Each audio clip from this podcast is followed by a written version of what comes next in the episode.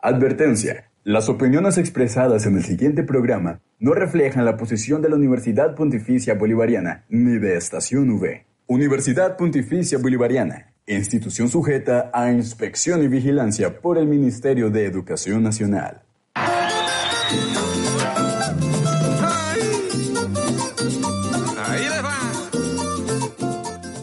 Mmm, este almuerzo está muy rico. Uy, ¿ya probaron el mute? El mute está súper ¿Quién rico. lo preparó? La No de sé. falta sal. Ni hablar de la limonada. El Pero mute sin está ají- sin perfecto. ají queda mejor. El Uy, mute no. está muy Sí, sí, bien sí. así. Con una yuquita. Pero Páseme la súper- mermelada. ¿Qué? ¿Cómo? No, pero no esa mermelada, la mermelada de estación V. Ah. Eh, es como, hombre. La próxima elección, ay, no voy a ser tan pingo. Las otras elecciones, no voy a ser bolsona. Y en estas que pasaron, perdí hasta los calzones. Y me eché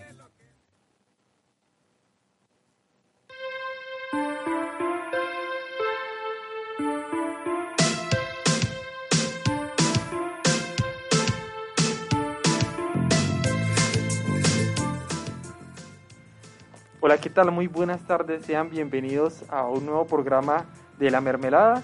Iniciamos este viernes con la verdad del mundo en total, eh, por así decirlo, no sé, controversias, en, en- en to- una problemática no solamente suficiente tenemos con las problemáticas nacionales, ahora hay problemáticas internacionales de gran tamaño. Pero antes, bueno, primero tengo que darle la bienvenida aquí a mis compañeras de la mesa que me acompañan hoy. Eh, empezamos con Paula, Paula Solano. Hola Paula, buenas tardes, ¿cómo estás? Hola Diego, hola a todos los oyentes, qué, qué rico estar de nuevo acá con ustedes eh, para contarles lo que está sucediendo y que pongamos en mesa unas temáticas que, que han venido siendo, eh, se han venido presentando históricamente en el país y han dejado muchas lecciones. Así es, Paula. Y el día de hoy, eh, en su primer programa, nos acompaña Valeria Cedros. Hola Valeria, buenas tardes. Buenas tardes, un saludo a todos los oyentes y para mí es un gusto estar aquí por primera vez y estudiar un poco la coyunturalidad. Así es, Valeria. Y muchas gracias. Bienvenidos a todos y todas los que nos escuchan. Antes de empezar el programa, quiero hacerles una pequeña invitación a que nos sigan en nuestras redes sociales. Tenemos Instagram, Facebook, Twitter y TikTok. Entonces estamos como arroba la mermelada UPB. Eh, bueno, sin más preámbulos y para empezar el día de hoy, vamos a ir eh, con nuestras tendencias. Flores y mil animales que me dicen bienvenido al sur.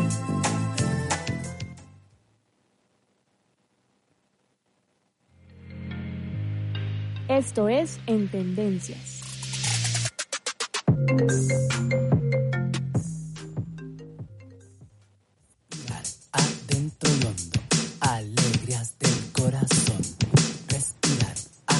Bueno, para la primera tendencia tenemos eh, la legalización del aborto en Colombia. Esto se da el día lunes. Eh, eh, Colombia se convierte en el primer país latinoamericano en eliminar el delito del aborto hasta la semana 24. Eh, la espera sobre el fallo de la Corte Constitucional eh, resultó en una decisión histórica eh, sobre el aborto en Colombia. Recordemos que esto ha sido una lucha eh, por parte eh, de, muchos movimientos sociales y feministas y finalmente pues eh, se da una, una, una serie de reglas, nuevas reglas para acceder a este procedimiento. Se dio con una votación de cinco personas a favor y cuatro en contra. Eso quiere decir pues que se amplía el aborto libre y legal hasta la semana 24.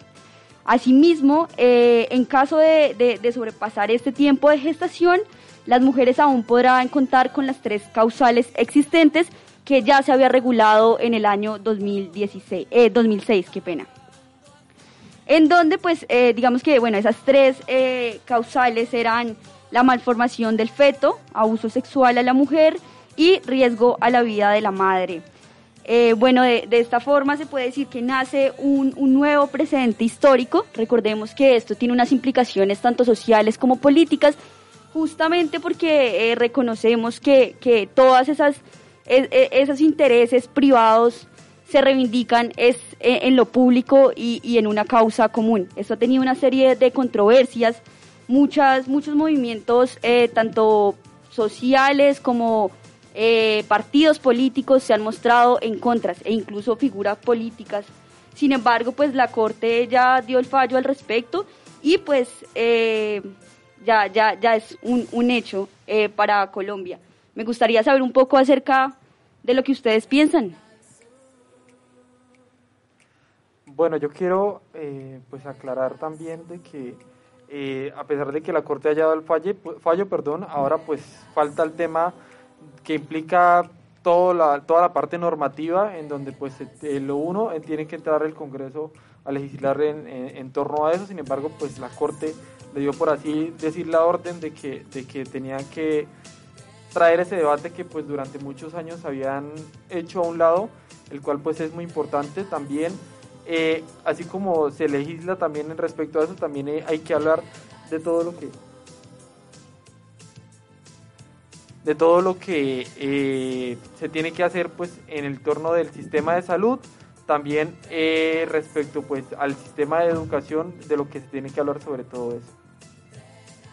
Listo. En segunda tendencia, Valeria, cuéntanos la segunda tendencia, por favor.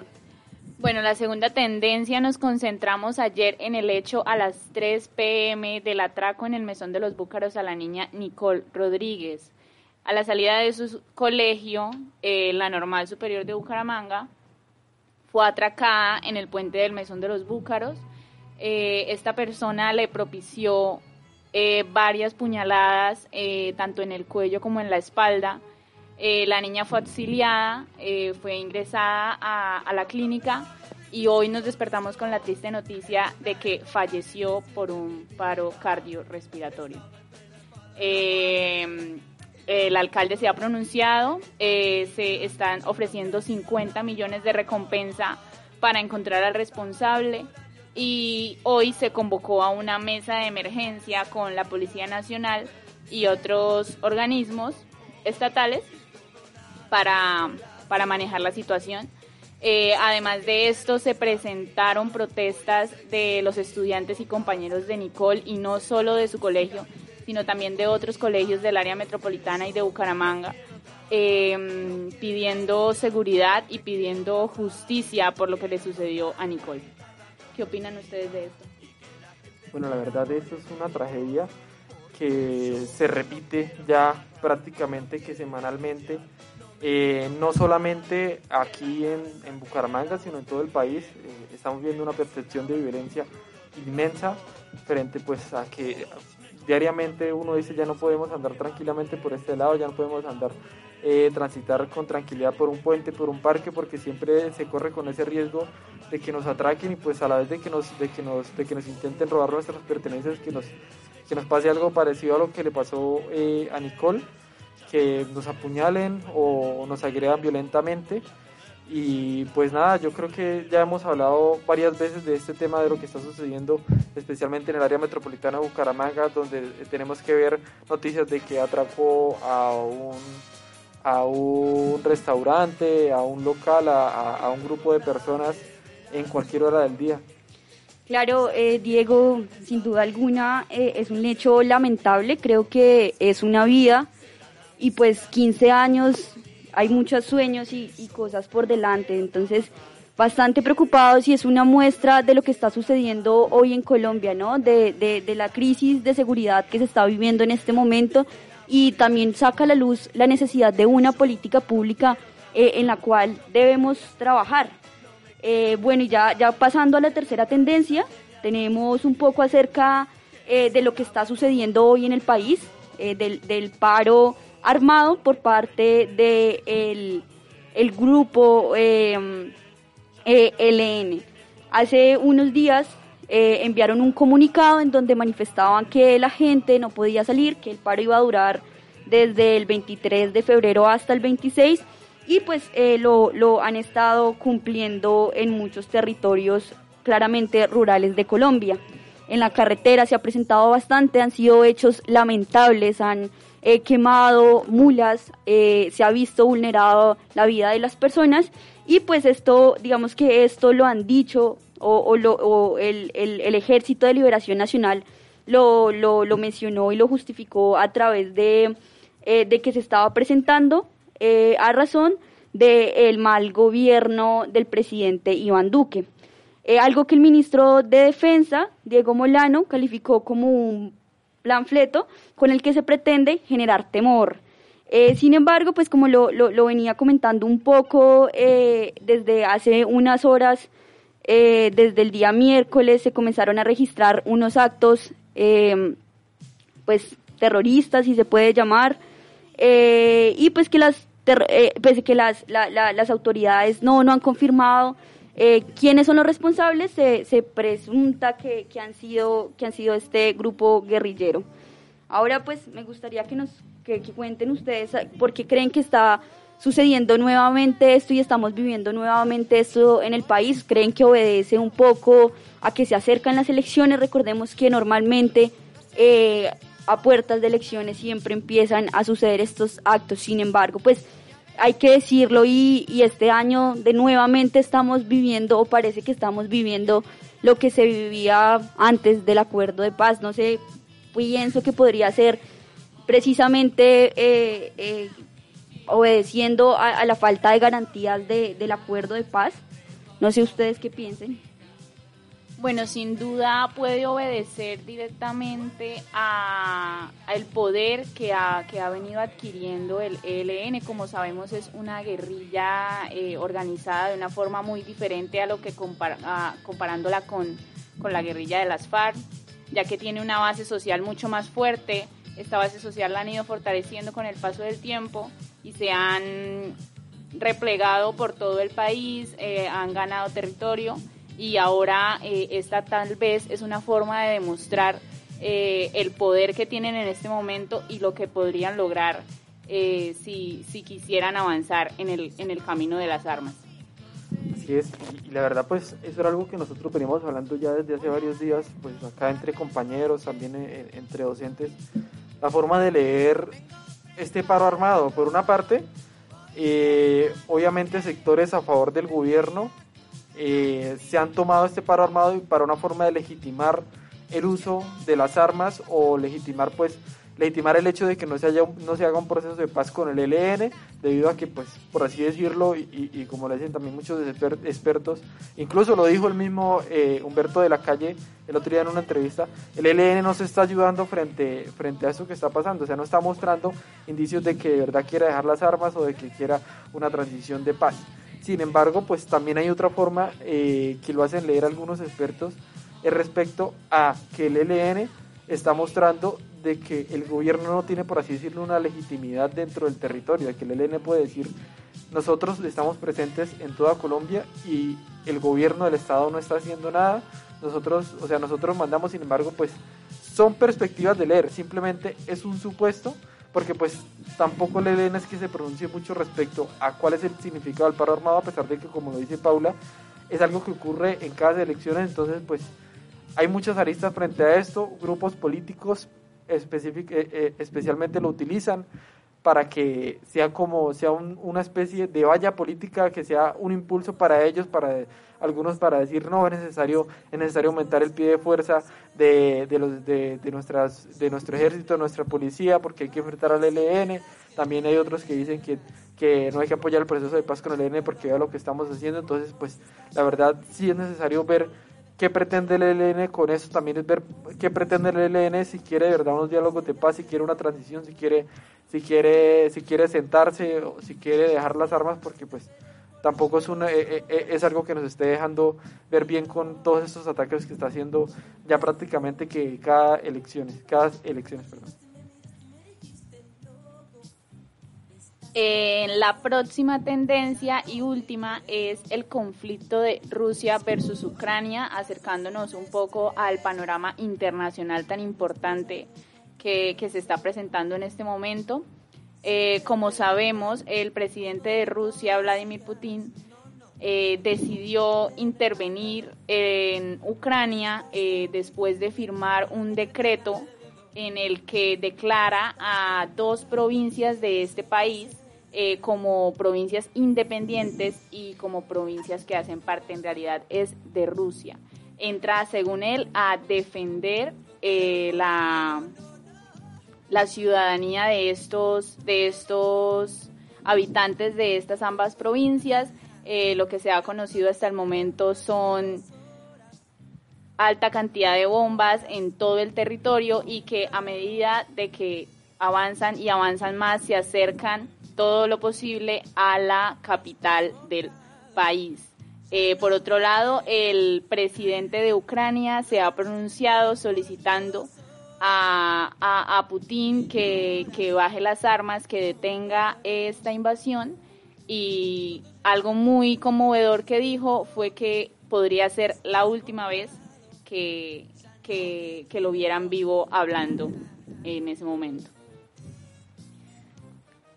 Sí, Valeria, sin duda alguna eh, es una, una, una preocupación bastante grande que, que sufre eh, la- el, el sistema internacional. Creo que tiene unas, unas implicaciones muy grandes y, y pues muchos eh, expertos han dicho y la misma gente le teme a, que esto dé puerta para una tercera guerra mundial. Claramente esto no solo se da eh, debido a... al, al accionar de, de, de Putin, sino que también obedece pues a una serie de cosas que venía sucediendo eh, con la OTAN. Entonces, eh, sí, a la expectativa, porque realmente se, se, tiene que poner en mesa y yo creo que es responsabilidad también de los, de los expertos dar unas aproximaciones de lo que podría pasar. Digamos, también podemos poner en, en- cuestión y en mesa el papel de la ONU, cuál ha sido el papel de la ONU y de qué manera se ha venido eh, manifestando al respecto. Claro, así es. Y, la verdad sí son, pues no sé, a- a perspectiva personal un poco exageradas las declaraciones del presidente Zelensky, presidente de Ucrania, respecto a que esta será la última vez que los quiere, que, que de pronto lo envío, porque pues tampoco son las intenciones de Putin en respecto a ese tomar, por así decirlo, Ucrania, a adherirla completamente a Rusia. Si bien hay una parte de la zona de Donbass, que es la zona eh, cercana a, a Rusia, que es donde, donde están estas dos regiones que se declaran prorrusas y también está la parte de Crimea que también las poblaciones se declaran prorrusas. De pronto esas zonas sí se quieren añadir, pero lo que quiere Putin es como mantener su poder en esa zona de, Europa y demostrar de que él está dispuesto a todo porque la OTAN no invadan, no invadan, por así decirlo, su zona, su zona de influencia. Además, así como dice Paula, es importante saber cuál es la posición de la ONU, pero también es muy importante saber cuáles son las responsabilidades por una parte de la OTAN frente a esto, porque pues estuvo siempre ese lío de que Ucrania se iba a unir a la OTAN, de que no se iba a unir a la OTAN, siempre estuvo como esa tensión y ahora que inicia la guerra, por el conflicto entre estos dos países, la OTAN, especialmente Estados Unidos, se limpia las manos y decir, Ucrania no hace parte de la OTAN, no podemos ayudarlos. Sin embargo, pues también es una también es una responsabilidad por parte de, de la OTAN decir vamos a vamos a, a interferir en el conflicto porque al interferir OTAN en el conflicto prácticamente que interfiere toda Europa y Estados Unidos que hace parte de América. Entonces pues eh, eh, eso es algo que hay que tomar con pinzas mirar cuál es la responsabilidad de cada actor dentro de este conflicto dentro de esta tensión que no inició este año inició precisamente más, más o menos a finales del 2013 2014 y ha venido pues ha, venido teniendo ciertas declaraciones ha venido teniendo ciertas ciertas disputas que pues desencadenaron en eso. También pues hay que mirar eh, cuál es la conveniencia económica de la Unión Europea. Recordemos que especialmente Alemania como otros países de la Unión Europea se surten del gas que pues que, les da Rusia. Para Alemania implica más o menos el 90% de, de, del gas que, que, ellos consumen, entonces pues Alemania tampoco se puede atrever a ir a una guerra contra Rusia porque pues Rusia fácilmente les puede cortar el gas y, y más encima pues, eh, pues eso les puede afectar de, demasiado, entonces pues la verdad es un tema que vamos a estar tratando en próximos programas de la mermelada que ya hemos estado dialogando aquí con la mesa para traer invitados expertos en, en, esta temática porque de verdad sí es urgente entender un poco lo que sucede alrededor de esto, que no simplemente son caprichos, por así decirlo, de, de dominación respecto a estas zonas. Bueno, y con esto terminamos las tendencias y vamos a la mermelada de la semana para posteriormente seguir con nuestra invitada especial.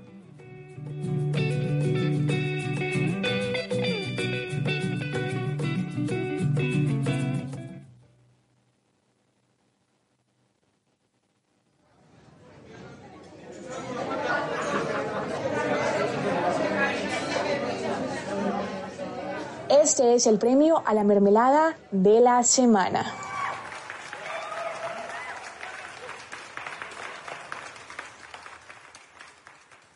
No existe solo adentro.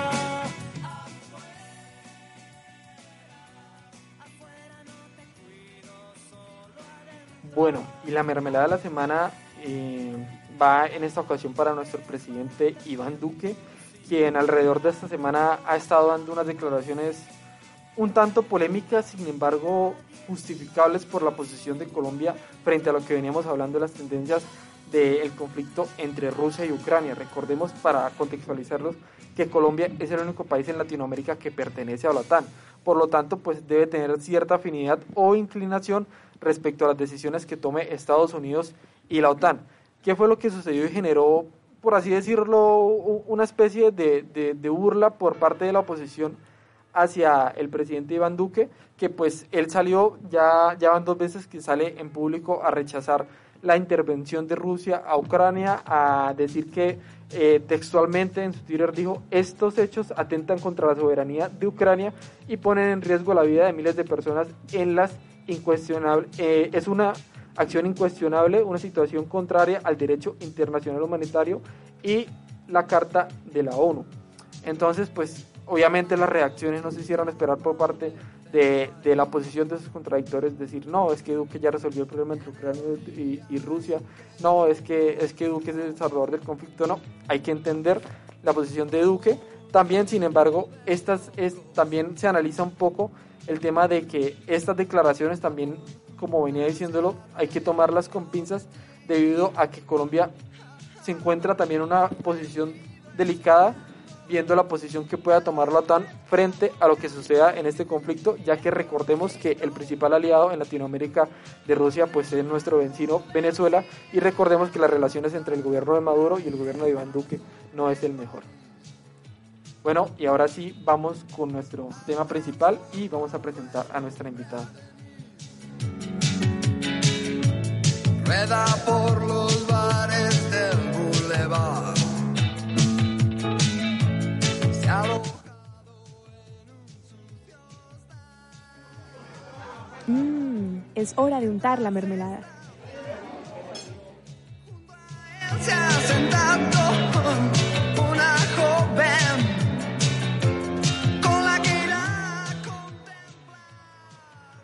Bueno, el día de hoy, como habrán visto en muchos de nuestros anuncios, nuestro tema gira alrededor especialmente de Santander y toda la problemática ambiental que está sucediendo.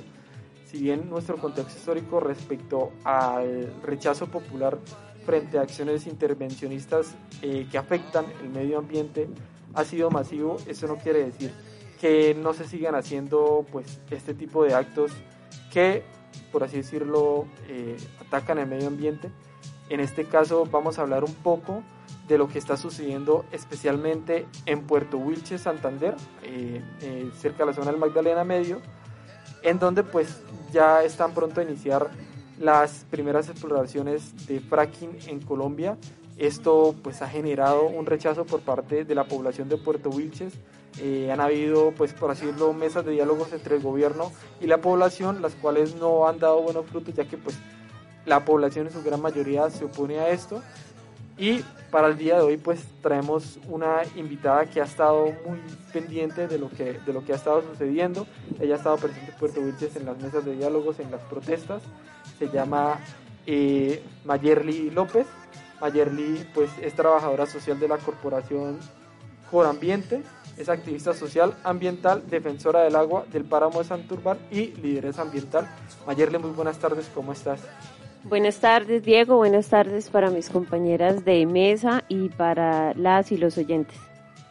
Muchas gracias, Mayerly. Bueno, Mayerly, vamos a entrar un poco en tema. Eh, yo quiero que nos, nos cuentes, eh, si bien, pues, ¿qué está pasando en Puerto Wilches? Está pasando, pues, lo que ya venía diciéndoles, el tema de, del fracking en esta, en esta región, pero que nos cuentes un poco principalmente qué es lo que ha venido pasando últimamente respecto con las protestas y principalmente con la vida y la integridad pues de los de los líderes y lideresas que como hemos sabido han habido asesinatos de algunos en los últimos días Entonces, que nos cuentes un poco cómo ha sido el, el- el tema del conflicto y la tensión que se vive en esa zona.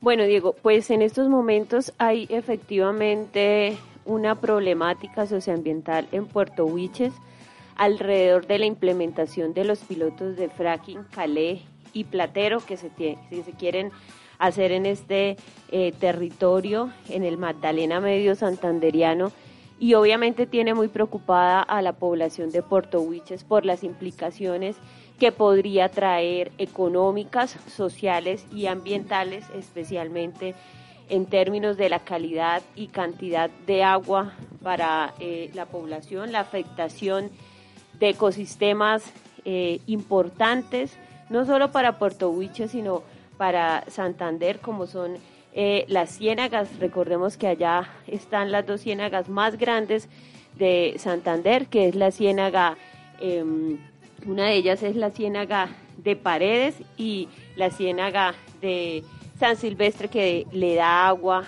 a toda la población de Barranca Bermeja. Entonces, pues esta preocupación eh, se aumenta con la actitud de, primero, Ecopetrol, que es la empresa que solicitó eh, el permiso para el desarrollo del piloto Calet y también de la Autoridad Nacional de Licencias Ambientales, la encargada de dar la licencia ambiental, porque están pasándole la planadora a la población. No están, quieren dar esa licencia ambiental express, ¿sí? Y solo dieron tres meses para que la población estudiara el estudio de impacto ambiental que presentó Ecopetrol.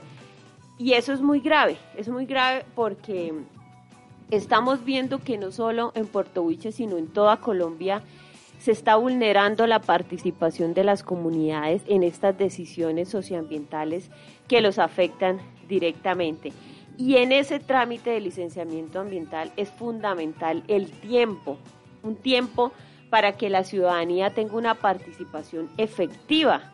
El derecho a la participación no es que se cite a la comunidad para que ellos escuchen, sino que la comunidad pueda participar y puede participar en la medida en que tiene el acceso a la información.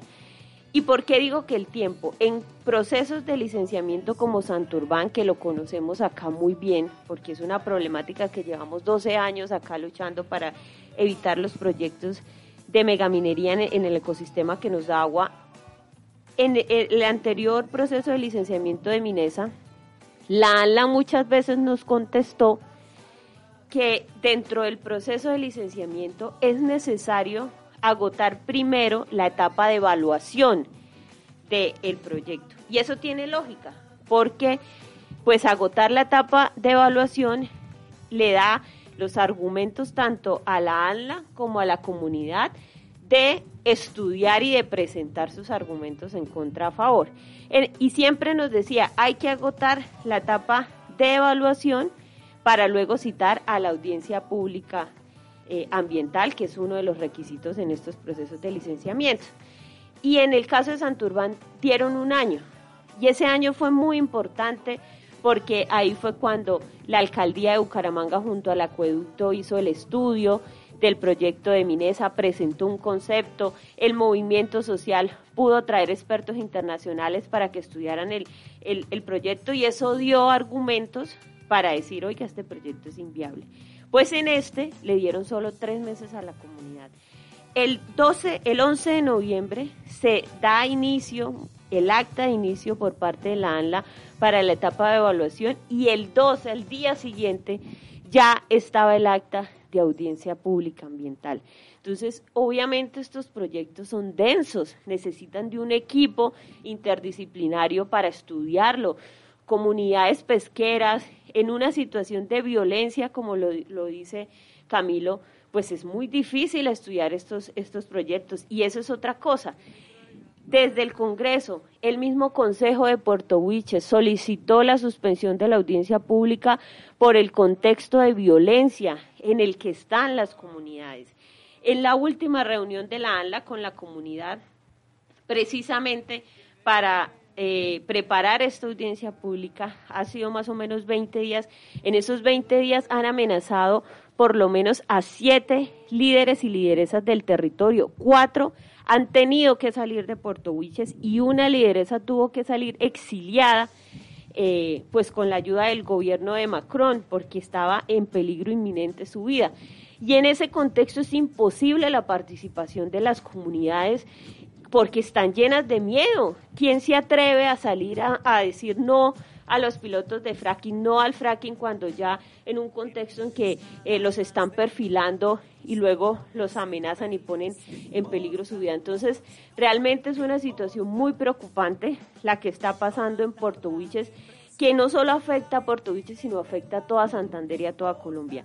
Porque si nosotros, los pilotos de fracking son la puerta para el fracking en Colombia y si dejamos que esta técnica se desarrolle en el país, Santander va a tener afectado el 60% del territorio colombiano. 54 de sus 87 municipios van a ser afectados con esta técnica y eso es una cosa que nosotros a lo que nosotros le, debemos poner la lupa pues para impedirlo porque estamos en riesgo ya de hecho los últimos estudios el último estudio nacional del agua alerta que eh, Bucaramanga y el área metropolitana están en un riesgo de estrechez hídrica, ¿sí?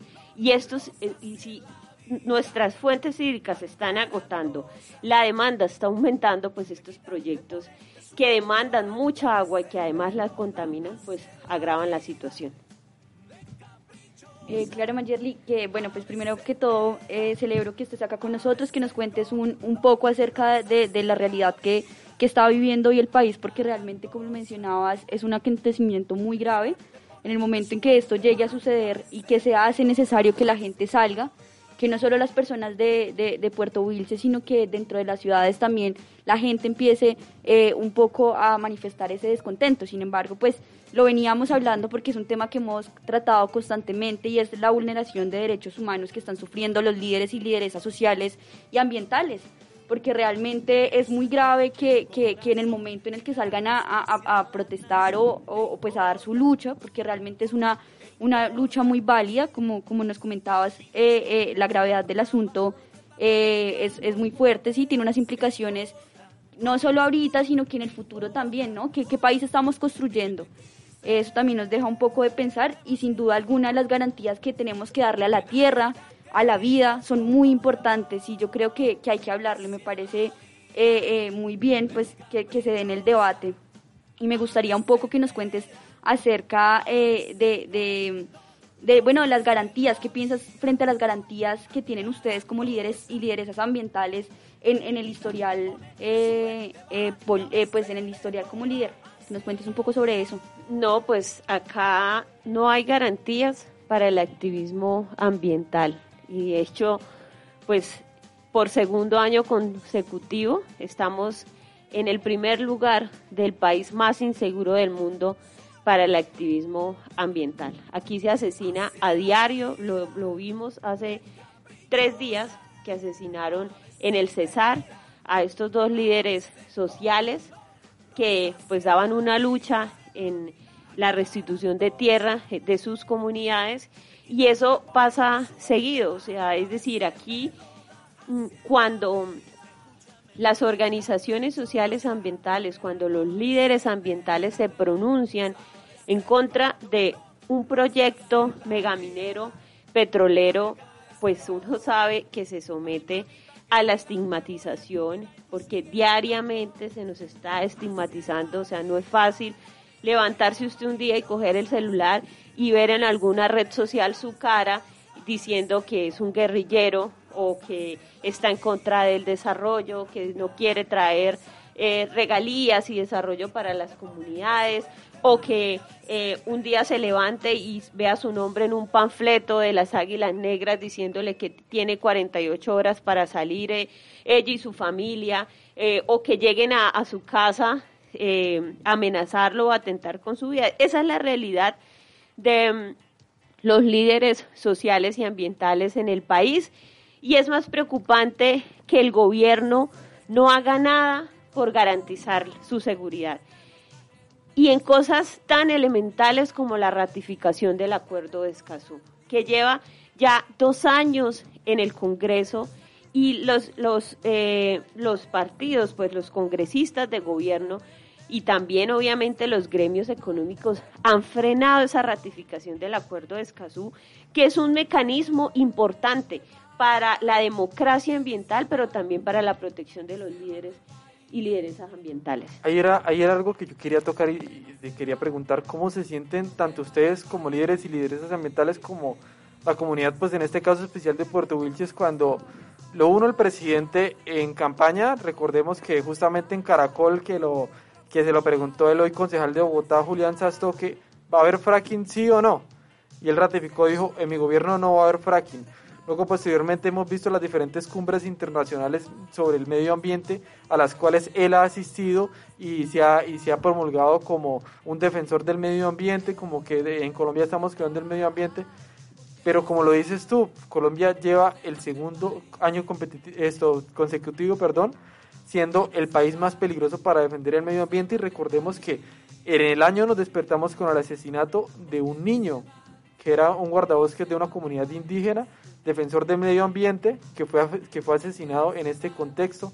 Entonces, ¿cómo se sienten tanto ustedes como las comunidades de en estas zonas frente a ver que públicamente el gobierno, eh, los gobiernos tanto, tanto regionales como, como nacionales, dicen no defendemos el medio ambiente, pero no hay garantías. No, no hay garantías tampoco viendo el hecho de que es, un, es algo nuevo que está llegando a Colombia el fracking, es algo que no se ha hecho nunca antes en Colombia, que como dices tú, para el tema de Santurbán, que es minería, por así decirlo, es algo más tradicional, por así decirlo, se dio un año para, para el tema de la evaluación. Y en este caso se dan 3.9 para un proyecto que, como dices tú, afecta a 54 municipios. O sea, sí, ¿cómo, cómo se sienten? ¿Cómo, cómo, ¿Cómo se siente la población frente a esto? Pues burlada, engañada, porque eh, Iván Duque en el exterior, el ambientalista, el que protege los ecosistemas estratégicos del país, pero el presidente Iván Duque en Colombia es el promotor de los proyectos megamineros y petroleros en los territorios. Lo que se ve es una imposición desde Bogotá hacia las regiones de estos proyectos. Y por eso es que cada vez, y en este gobierno especialmente, se han incrementado los conflictos socioambientales en el país. Lo vemos en Jericó, lo- en la Amazonía, en Guainía, ya quieren llevar estos proyectos megamineros, lo vemos en Santander y aquí en Santander, pues lo que hemos visto es un incumplimiento de las promesas de campaña de Duque. Dijo que en su el gobierno no iba a permitir la megaminería en Santurbán y ha hecho todo el tiempo el juego a Minesa para que desarrolle su proyecto. Dijo no al fracking y tenemos pues la situación de los pilotos en Puerto Wilches. Eh, eh, sí, incluso me gustaría contar un poco acerca eh, de, de- la preocupación del asunto. Eh, el fracking no es algo que, que se por primera vez en Colombia, sí, pero en el mundo eh, no es la primera vez. Digamos que ya Francia, Bulgaria, Alemania, Reino Unido, República Sudafricana y distintos países, incluso España y Suiza, han rechazado eh, este tipo de prácticas precisamente por sus implicaciones ambientales, porque realmente son preocupantes eh, eh, y más en un país tan biodiverso como este. Asimismo, me gustaría contarles un poco acerca, que lo mencionaba ahorita Mayerly, y es muy importante hablarlo, eh, sobre el acuerdo de Escazú, que digamos que, que- qué es lo que busca este proyecto, no Eh, es un proyecto, eh, digamos que macro, no, no es solo acá de Colombia, y pues busca precisamente la protección de los líderes y lideresas ambientales. Eso se busca, a- pues digamos que se da la necesidad precisamente porque por la vulneración que tienen los líderes y lideresas ambientales y pues la idea es que a través de leyes, precisamente del acuerdo, se empiece a garantizar sus derechos eh, de participación, porque es muy importante la participación política de ellos, la información, que puedan divulgar la información libremente, es decir, las implicaciones que tiene en realidad el, fracking, porque justamente, y, lo mencionaba y es muy importante, ¿no? ¿Cómo se va a hacer rechazar eh, eh, este tipo de, de, digamos, de prácticas en un contexto de violencia. Prácticamente, pues, eh, eh, los tienen ahí encima. Es muy difícil que la gente salga y tenga la libertad de divulgar las implicaciones que tiene. Eso también hay que hablarlo y es importante. Y finalmente, la justicia. Eh, el tema de la justicia también es muy importante. Esos son los tres, los tres ejes fundamentales que, que nos habla un poco eh, el acuerdo de, de Escazú. Y pues otra cosa importante es que esta es una herramienta para eh, solucionar esos conflictos ambientales. Recordemos que eh, la tierra, el agua, eh, es uno de, digamos que obedece al, corazón del, del conflicto y, que históricamente pues es un tema que, que siempre nos, nos ha dejado muchos heridos y, y leccionados y que realmente son por intereses individuales, no, no es que se hagan y se tomen esas eh, decisiones por un interés común, digamos que vayan en pro, sino que realmente son intereses individuales lo, que, prima, lo que priman sobre estas, estas acciones que, como bien lo mencionaban, eh, las, promueve el mismo gobierno eh, colombiano y pues es, realmente triste. Asimismo, este acuerdo también busca promover la inversión para que exista una transición eh, energética, ¿no? Que eso también pues se ha venido hablando ahorita en campaña política, ha sido la bandera de varios eh, sectores políticos frente a cómo se hará esa transición eh, de, de, pues sí, la, transición eh, energética en, en Colombia. Y además de intereses individuales, son intereses económicos. Es repetitivo que en zonas de riqueza de recursos naturales eh, y donde se pueden presentar y se puede existir aprovechamiento para estos intereses económicos, se presenten este tipo de violencias. Por eso resalto mucho lo que nos dice Mayerly sobre cómo la, está aumentando la demanda de agua eh, en el departamento, y no solo en el departamento, sino en el país, pero a la vez con estos proyectos que el fracking, como seguramente muchas de las personas saben, pero también es importante recordarlo, es fracturación hidráulica en la tierra, es se insertan químicos eh, para, para, para abrir esto, estos, estos salidas para el petróleo ya cuando ya no se encuentra nada. Entonces, esto lo que hacen estos químicos es contaminar las pocas fuentes de agua que tenemos y las fuentes tan importantes de agua que tenemos y además las reservas de aguas subterráneas que existen por debajo del suelo, que en algún momento más adelante pueden ser de mucha ayuda eh, eh, con todo lo que, lo que sabemos que está pasando en el mundo, el cambio climático, eh, tantas cosas que, que deberían primar eh, sobre los intereses de unas pocas empresas. Además, también es importante preguntarnos dónde está la responsabilidad social de Ecopetrol con las comunidades y, cómo, cómo quieren a, a como sea eh, obtener esta licencia ambiental para iniciar la exploración de fracking en Colombia. Mayerly, tú mencionabas que, pues como, como repetimos, para el páramo de Santurbán se dio un plazo de un año para la evaluación del impacto que podía tener eso en la comunidad, para que la comunidad lo estudiara, en este caso, pues lo estudia, conjunto con la alcaldía de Bucaramanga se ayudó a estudiar eso, y que para eh, Puerto Wilches, para el fracking, allí solamente habían dado tres años. Tres meses, perdón, sí, perdón. ¿Cuánto tiempo sería el ideal para algo, para una exploración, para una exploración de fracking, que es algo nuevo que llega a Colombia? ¿Cuál, cuál tiempo sería el ideal y qué conllevarían estas, estas investigaciones? O sea, ¿qué serían en, este, en estas evaluaciones que harían tanto la comunidad como supongo el gobierno local o las diferentes organizaciones que están pues, eh, en pro de la defensa del, del medio ambiente? Pues el tiempo varía dependiendo del proyecto, de el contexto en el que está, eh, pero pues obviamente si es un tiempo, debe ser un tiempo eh, considerable para proyectos tan delicados como estos, ¿sí? Porque, ¿qué son los pilotos de, de fracking? De pilotos de investigación integral, eh, se llaman exactamente. Pues es precisamente una estrategia que se inventaron el gobierno junto a estas empresas petroleras para supuestamente luego desarrollarlas, mirar si se puede eh, implementar el fracking o no aquí en Colombia. Sí, es decir, eh, investigar si el agua moja, porque ya bien como lo decían, Francia fue el primer país en el mundo de prohibir el fracking, eh, Alemania, al- en algunos estados de Estados Unidos lo han prohibido por sus impactos socioambientales en los territorios. Y bueno, los pro fracking dicen no, es que son ecosistemas, son territorios diferentes. Y sí, obviamente son territorios diferentes, pero estamos hablando del segundo país más biodiverso.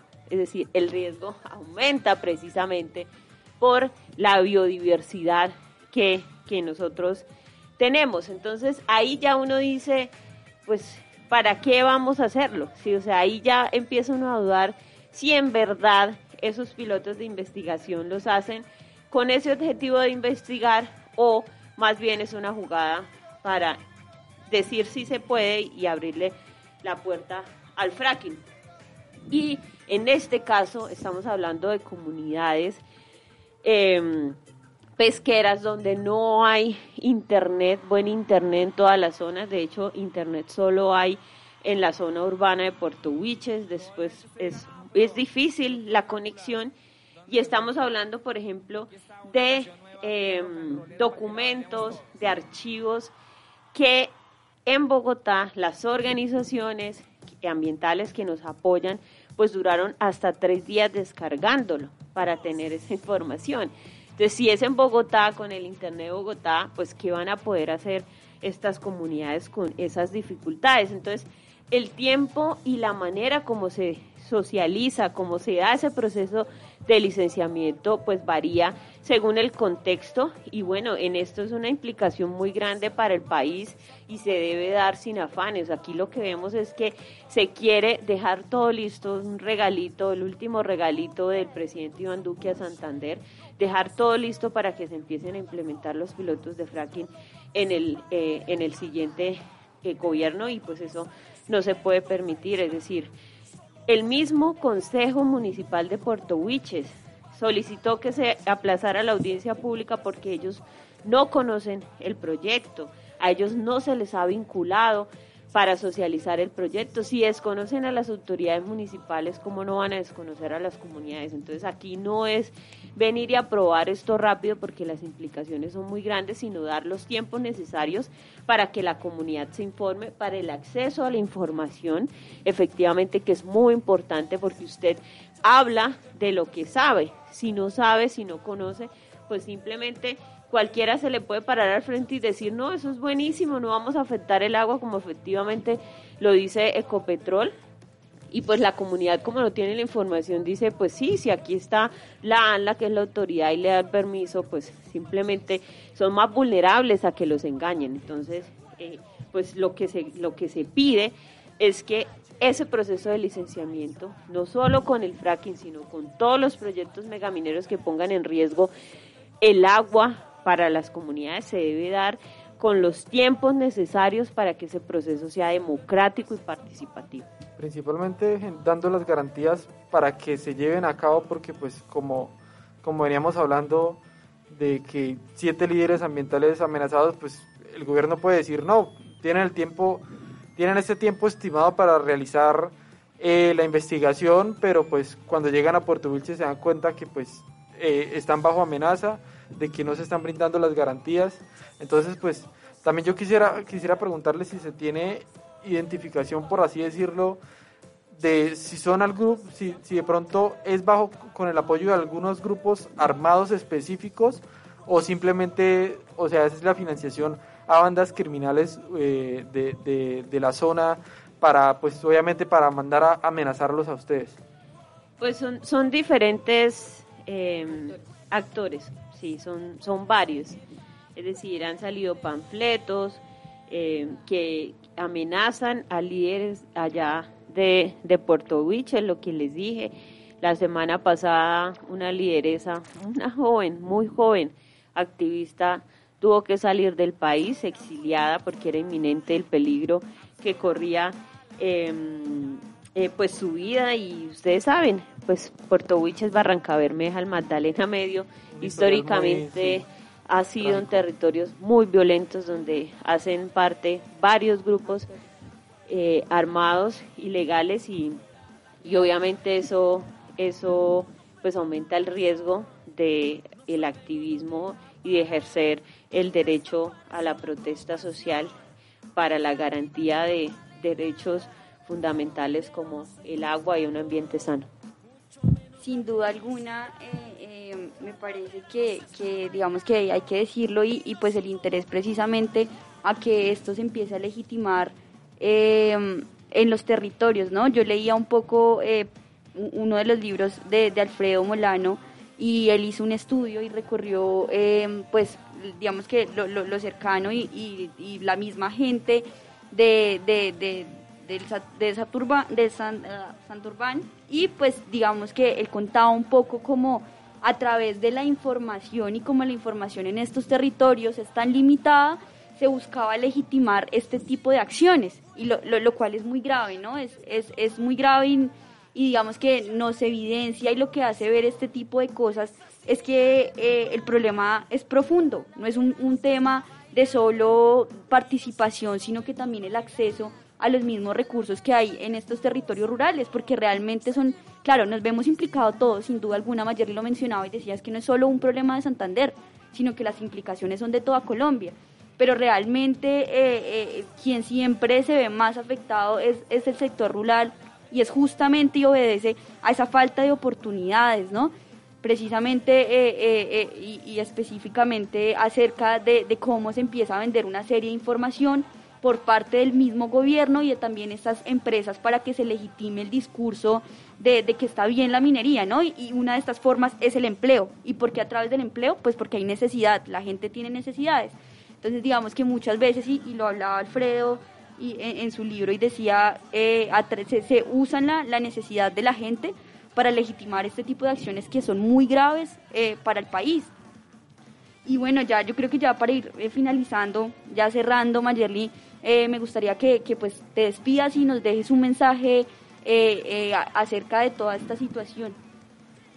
No, pues primero agradecerles por el espacio, es realmente valioso que se abran estos espacios para conocer esa realidad que poco se ve en los medios de comunicación masiva, es decir, se ve el asesinato constante de líderes sociales y ambientales, pero más como unas cifras más, no eh, estudiando a profundidad qué es lo que pasa detrás de esos asesinatos de líderes sociales, quiénes están detrás, cuál es el interés, cuál es la disputa en esos territorios. Y el mensaje para quienes nos escuchan es que hay que informarnos de lo que está pasando y hay que apoyar la defensa pues del ambiente, sí, la defensa del agua, estamos en un contexto de crisis ambiental, sí, eh, de un eh, calentamiento global que está pues ya nos está mostrando que estamos haciendo las cosas mal, ¿sí? que el planeta ya eh, no aguanta más y que necesitamos cambiar ese modelo basado en la explotación de nuestros recursos y que debemos volcarnos precisamente a la protección del agua, de los ecosistemas estratégicos de nuestra biodiversidad y ese es el mensaje que yo les dejo, apoyar a los movimientos sociales, divulgar la información, porque esto es una cosa que nos afecta a todos y a todas. Así es, muchas gracias Mayerly. Lastimosamente pues se nos acabó el tiempo el día de hoy en la mermelada. Eh, esperamos nos vuelvan a escuchar por la plataforma de iVoox y también el próximo lunes en el siguiente programa. Así como dice Mayerly, no olvidemos estar pendiente de todo lo que está sucediendo en Colombia y especialmente en nuestra región santanderiana porque es muy importante estar al tanto, saber cuál es la lucha de los líderes y lideresas ambientales. Y pues nada, esto fue La Mermelada. Nos vemos, perdón, nos oímos luego. Chao. Chao, chao.